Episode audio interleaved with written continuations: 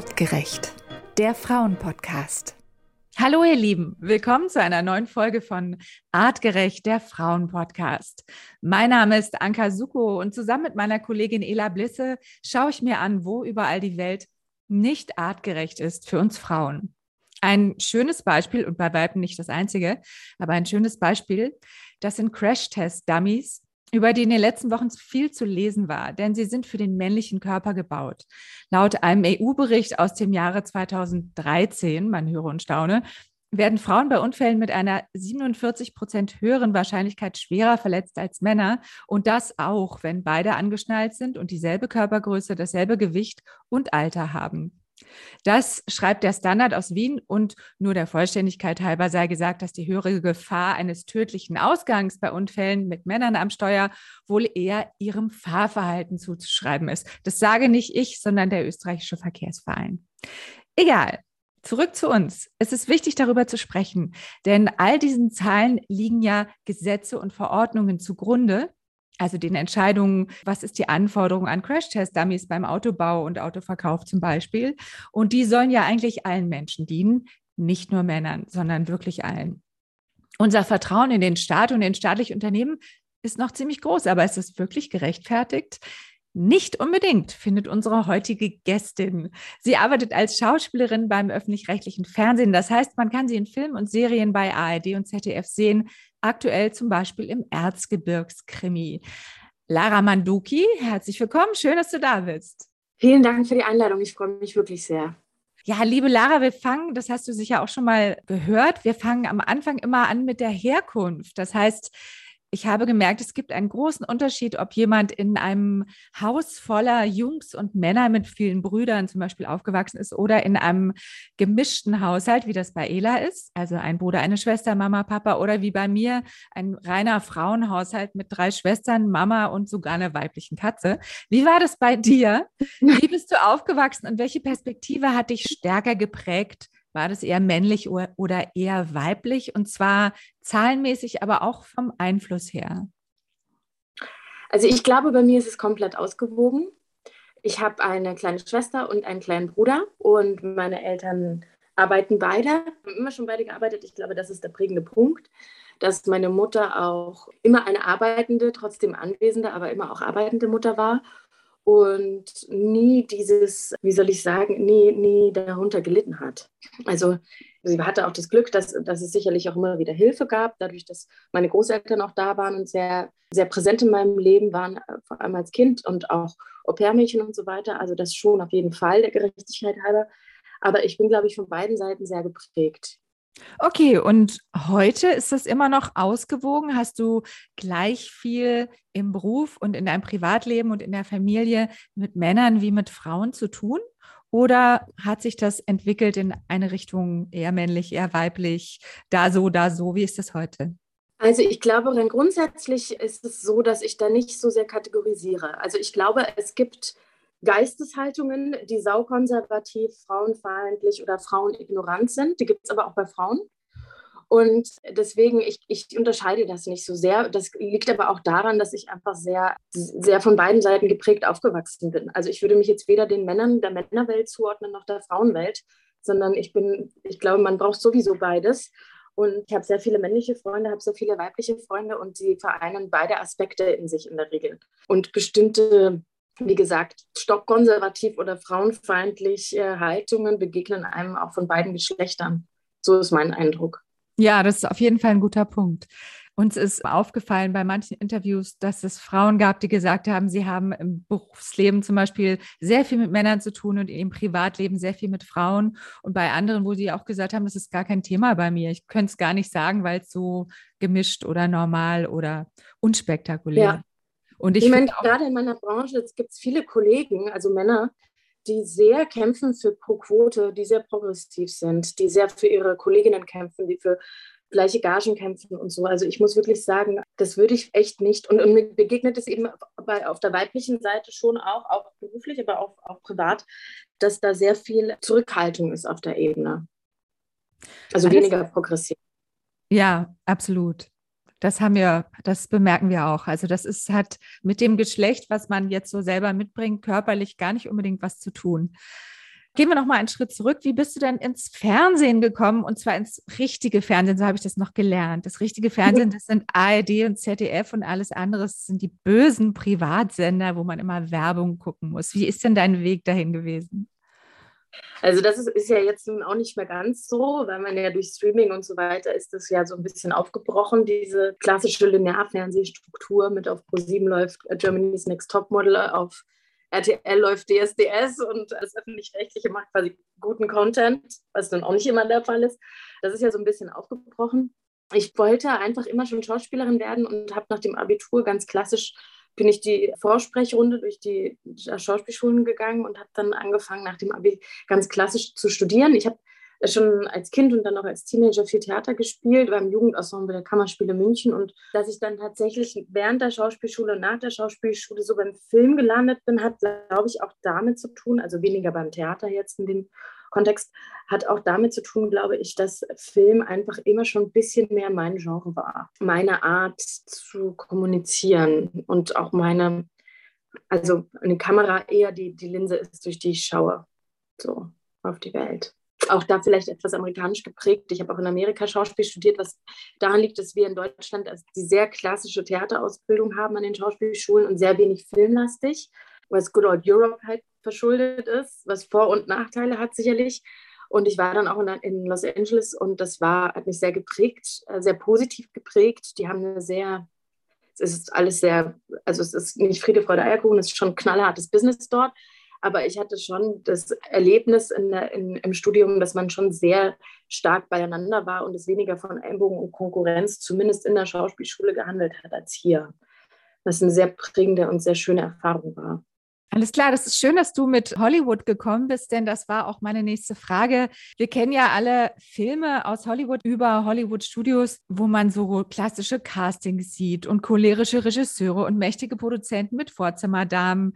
Und das jetzt zusammenzubringen mit einem staatlichen, mit einer staatlichen Institution, das fällt mir total schwer. Das eine ist so Fernsehglamour und wenn du nicht super bist, fliegst du raus und es muss immer das Neueste und Schickste und der sein, über den gerade alle sprechen oder diejenige. Wie, wie bringt man das eine mit dem anderen zusammen? Also der, das, was ja ein Verwaltungsapparat ist oder eine staatliche Institution mit diesem Bild, was wir alle so gelernt haben, wie eben Filme machen funktioniert. Also ich glaube, dieses klassische, wie soll ich sagen, ähm, der Regisseur rastet aus und brüllt rum am Set. Das ist ein bisschen, das gehört ein bisschen der Vergangenheit an. Das habe ich auch so in der Form nicht mehr erlebt.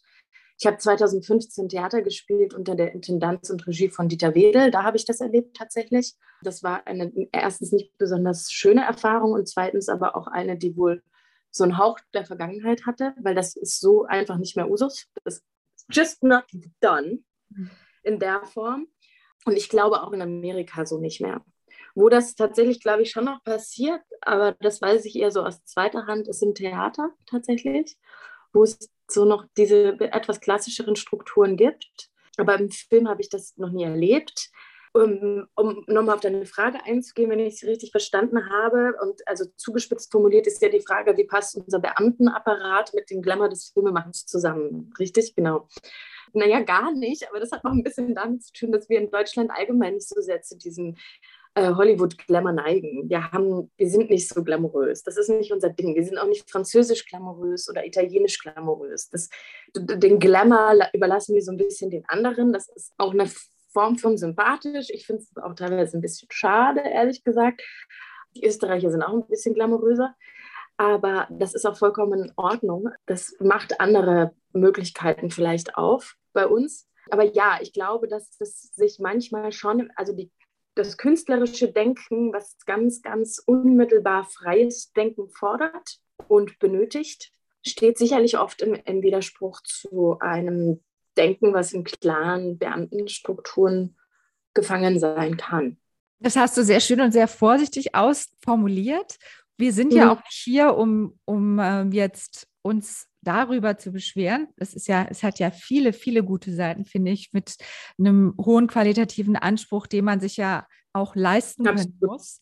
Was wir im Vorgespräch, worüber wir im Vorgespräch geredet haben, als wir über artgerecht oder nicht artgerecht gesprochen haben, war der Gender Pay Gap. Und deswegen wollte ich erstmal so ein bisschen was darüber wissen, wie denn die Strukturen sind im öffentlich-rechtlichen Fernsehen. Denn der ist ja in staatlichen Unternehmen immer noch sehr hoch. Und das ist ganz erstaunlich, besonders in diesem Bereich, finde ich. Das wusste ich zum Beispiel überhaupt nicht. Wie ist denn das im mhm. öffentlich-rechtlichen Fernsehen? Also es ist so, dass, ich meine, Gender Pay Gap in Deutschland ist ja ein Dauerthema und der zieht sich ja durch alle Bereiche. Also der findet ja nicht nur auf der Vorstandsebene statt oder in der Klinik oder bei einer Lehrerin oder eben halt als Schauspielerin, sondern der zieht sich einfach durch und der ist einfach unglaublich hoch und wir sind auch irgendwie in den Top 5 der internationalen Rankings. Den genauen Platz weiß ich nicht, aber es ist wirklich, wirklich, wirklich, wirklich Haare sträubend, auch im Hintergrund dessen, dass wir 16 Jahre eine Bundeskanzlerin hatten. Das ist irgendwie nicht ganz nachvollziehbar. Es ist klar, dass es, dass es in einer freien Marktwirtschaft ist eine Frau einfach ein anderes Risiko als ein Mann, weil sie schwanger werden kann und so weiter und so fort. Das ist nachvollziehbar, aber wir müssen das anders lösen als durch ein Gender Pay Gap. Und ja, die öffentlich-rechtlichen, die da, finde ich, eine Vorbildfunktion haben, haben sie in vielerlei Hinsicht, weil sie einfach ein staatliches Unternehmen sind. Und das ist ja auch genau das Wichtige daran. Deswegen sind sie auch so wahnsinnig wichtig und so wertvoll und so großartig für unsere Demokratie. So haben sie eine Vorbildfunktion beim Gendern, aber eben halt auch beim Gender Pay Gap. Und dem kommen sie nicht ganz nach, was aber auch ein bisschen daran liegt, dass man dafür überhaupt die Versoldung reformieren müsste. Das war, ist ja auch immer wieder vor Gericht gelandet. Und ja, also ich glaube, in Deutschland weht ein Reformgeist, der umgesetzt werden muss. Und zwar nicht nur bei den öffentlich-rechtlichen, sondern ganz allgemein. Wir haben, was die Bildung anbelangt, Probleme. Wir haben, was, was die Digitalisierung anbelangt, Probleme. Und wir haben, ja, verdammte Probleme bei der Gleichberechtigung, bei der Chancengleichheit und beim Gender Pay Gap, ganz klar. Und das muss reformiert werden. Ja, wie ist das bei dir, ganz praktisch? Naja, ich kann ja keine Zahlen nennen, aber es gibt ja halt einen Gender Pay Gap, auch beim öffentlich-rechtlichen definitiv. Also auch bei dir persönlich? Naja, ich bin eine Frau, unübersehbar. Das heißt, du bekommst Du kommst, ich sag's, also du bekommst weniger Geld als männliche Kollegen, die quasi dieselbe Leistung erbringen. Wie wird denn das argumentiert?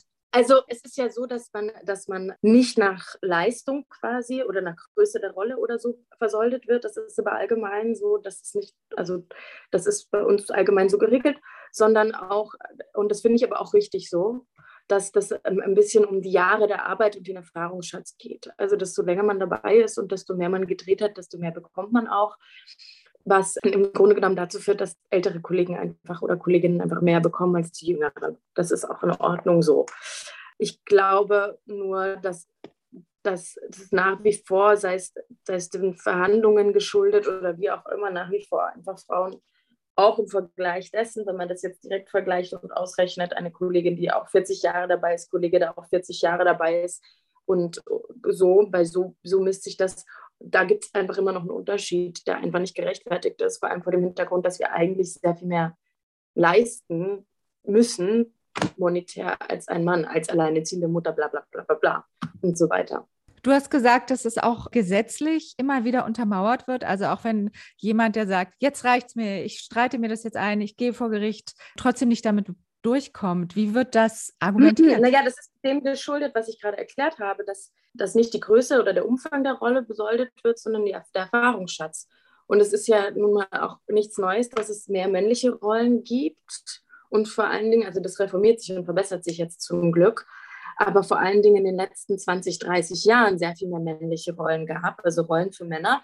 Insofern sehr viel mehr Kollegen einfach drehen sehr viel länger und sind somit in einer anderen Besoldungsstufe als Kolleginnen, die einfach noch nicht so lange drehen können, weil es einfach, und das ist halt die Ungerechtigkeit, die, die man eigentlich reformieren müsste, aber es halt schwierig ist, weil man, weil man das von Anfang an so gestaltet hat und eben halt auch seine Vorteile hat. Aber hier kommt es hier, da, also daran merkt man, wie schwierig dieses Thema auch ist, weil, weil es eben nicht, nicht so eins zu eins umsetzbar ist. Also man kann, weil es eben ein sehr viel komplexeres Thema ist, diese, auf diese Besoldung hat man sich halt mal geeinigt und die wird halt so seit Jahrzehnten gemacht und das ist eben nicht so einfach, da einfach, einfach so das einzuklagen. Auch nicht, weil die bösen Männer beim Öffentlich-Rechtlichen so böse sind, bei weitem nicht.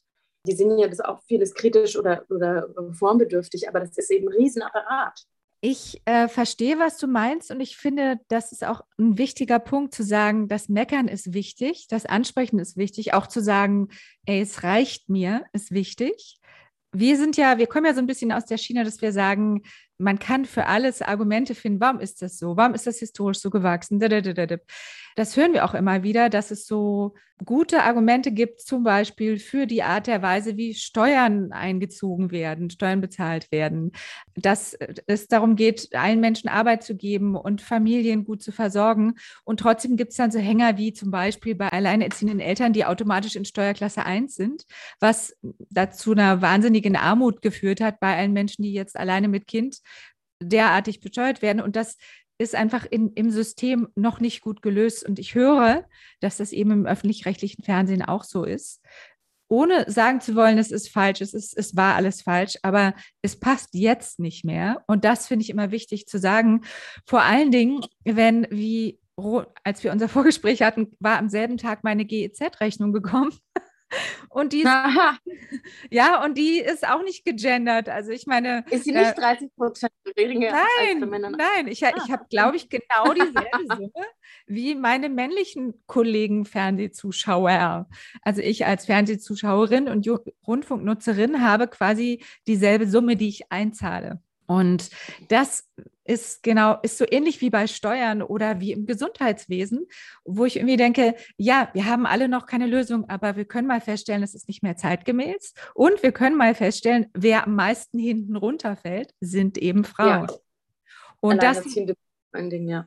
Alleinerziehende überhaupt, Frauen, die die Pflege- oder Kinderbetreuungsarbeit zu Hause übernehmen. Also ja, einfach nochmal zu sagen, das macht natürlich das Leben im Allgemeinen einfach anstrengender und frustrierender. Also wenn ich höre, eine junge äh, Schauspielerin, die ich selber im Fernsehen sehe, bekommt quasi weniger und ich zahle aber genauso viel, dann denke ich, das finde ich aber irgendwie doof. Ja, ich würde ich gerne beide. GZ und hatte diesen Gedanken auch schon öfter es ist, glaube ich, allgemein so, dass, also, es wird insofern bei uns schon progressiv gedacht. Ich bin zum Glück Teil einer progressiven Branche, muss ich ganz ehrlich sagen. Also, gerade was den Pro-Quote-Regie-Aspekt anbelangt, da gibt es immer noch extrem viel zu kämpfen.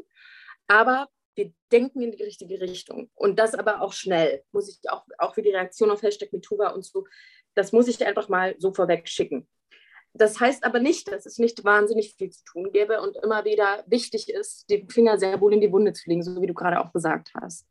Und es ist einfach, also es wird jetzt viel gemacht im Sinne von mehr Frauen sollen drehen, mehr Frauenrollen werden geschrieben. Dem geht immer voraus, dass mehr Drehbuchautorinnen schreiben, weil man schreibt einfach, glaube ich, meiner Erfahrung nach, nicht weil ich selber schreibe, sondern weil ich Drehbücher bekomme, man schreibt einfach besser und mehr und schwerpunktartig, auch unterbewusst mehr über das, womit man sich anders, womit man sich mehr verbindet. Und dann halt vor allen Dingen zugespitzt gesagt, äh, alte weiße Männer Drehbücher schreiben, dann kommt alte weiße Männer Zeug dabei raus und alte weiße Männer Rollen dabei raus. Wenn 40-jährige Frauen, die alleineziehende Mütter sind, Drehbücher schreiben, dann entsprechend reflektiert sich das auch. Und das braucht mehr Raum und das bekommt auch peu à peu mehr Raum. Das ist wirklich wichtig. Und daraus wird sich ergeben, dass der Gender Pay Gap, also angenommen, man würde das System jetzt noch nicht reformieren, in 30 Jahren sich nochmal anders gestaltet, weil wir viel früher mit mehr Rollen, also dann würde es von alleine etwas mehr zusammenwachsen. Jetzt nur auf dieses explizite Beispiel gesehen. Das bedeutet aber nicht, dass es dann nicht trotzdem, es muss reformiert werden, so wie verdammt nochmal sehr viel reformiert werden muss bei uns im Land. Definitiv. Lara, wenn du vor der Kamera stehst oder deinen Film, wenn er fertig ist, anschaust oder auf die Zahlen von Zuschauern und so weiter schaust, gibt es da was, dass du sagst, es wäre so super, wenn die Zuschauerinnen und Zuschauer das und das und das tun würden, weil es würde uns helfen.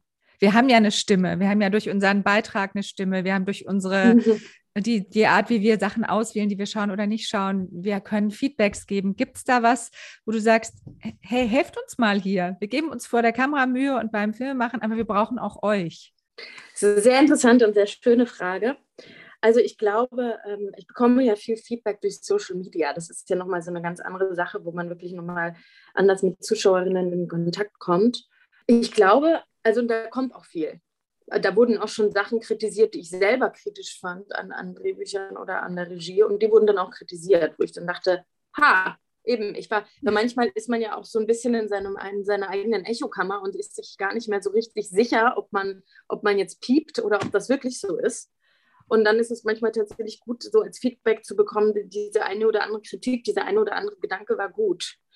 Aber letztendlich, also ich finde grundsätzlich, gerade wenn es öffentlich-rechtliche Produktionen sind, wo wir alle GEZ-Gebühren zahlen, finde ich, es ist sehr wichtig und sehr gut, wenn die Zuschauer, also Zuschauerinnen und Zuschauer auch die Möglichkeit nutzen, ihre Meinung zu bestimmten Sachen, zu bestimmten Geschichten, zu bestimmten Inszenierungen, zu Figuren äußern.